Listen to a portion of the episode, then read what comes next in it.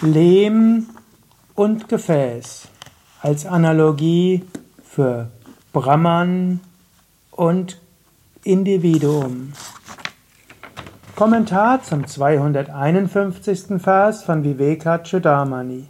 Shankara schreibt, alle Formen, die aus Lehm gemacht werden, wie zum Beispiel Tontöpfe, werden vom Geist als real akzeptiert, sind aber in Wirklichkeit nur Lehm. So ist das gesamte Universum, welches aus Brahman entstammt, Brahman alleine und nichts anderes als Brahman, die selbst existierende Wirklichkeit und das ureigene, essentielle Selbst eines Menschen. Deshalb bist du das, Tattvamasi, die friedvolle, reine, höchste, nicht duale, absolute Wirklichkeit Brahman. Shankara geht hier nochmals ein auf die Analogie von Lehm und Topf oder auch Ton und Topf. Aus Ton wird, kann Verschiedenes gemacht werden.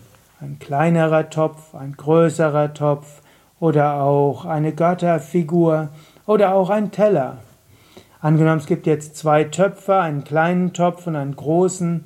Und der kleine Topf sagt, oh, ich bin nicht so groß, du bist so viel größer. Und der große Topf ist vielleicht arrogant, oh, ich bin so viel größer. Dann gibt es vielleicht einen feineren Topf und der sagt, aber dafür bin ich feiner. Und dann gibt es vielleicht noch eine Götterfigur und die sagt, aber ich stelle Gott dar. Aber woraus bestehen sie alle? Sie bestehen alle nur aus Ton. Und man könnte sie auch alle zerbrechen und dann wäre nur noch Ton übrig.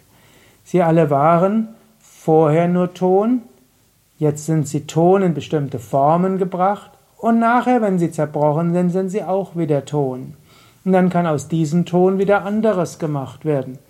Aber die Essenz, das Substrat ist Ton. Und so ähnlich, woraus bestehst du? Physikalisch könnte man sagen, Elektronen, Neutronen und Protonen. Und was sind Elektronen, Neutronen und Protonen? Letztlich auch nichts anderes als Energie. Dein Körper ist nur Energie. Oder du könntest auch sagen, er besteht aus Kohlehydrate, Eiweiße und Sauerstoff. Hm? Dann der Kohlehydrate, Eiweiße und Fette und noch ein paar Spurenelemente. Das ist dein Körper. Gut, aber dann könntest du auch sagen, woraus bestehen die? Aus Moleküle und die Moleküle bestehen aus Atomen und die Atome bestehen aus Energie. Und all das ist in Zeit. Aber was ist Zeit? Was ist Raum?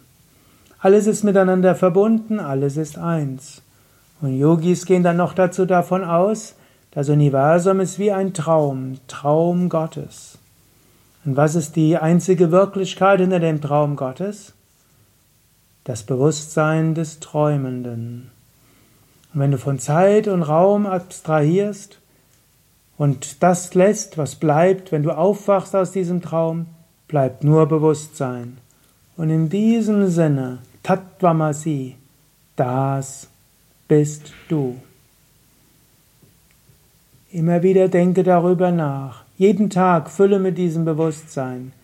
Shankara jeden Tag zu lesen und jeden Tag darüber nachzudenken oder auch jeden Tag einen Vortrag aus Vivekachudamani zuzuhören, kann dich immer tiefer versenken in diese Wirklichkeit. Körper geht durch Höhen und Tiefen. Du bist nicht der Körper. Psyche geht durch Höhen und Tiefen. Du bist nicht die Psyche. Mal hast du äußerlich Erfolg und Misserfolg. Aber du bist nicht derjenige, der Erfolg oder Nicht-Erfolg hat. Immer wieder ziehe dich zurück und sei dir bewusst, ich bin das unsterbliche Selbst.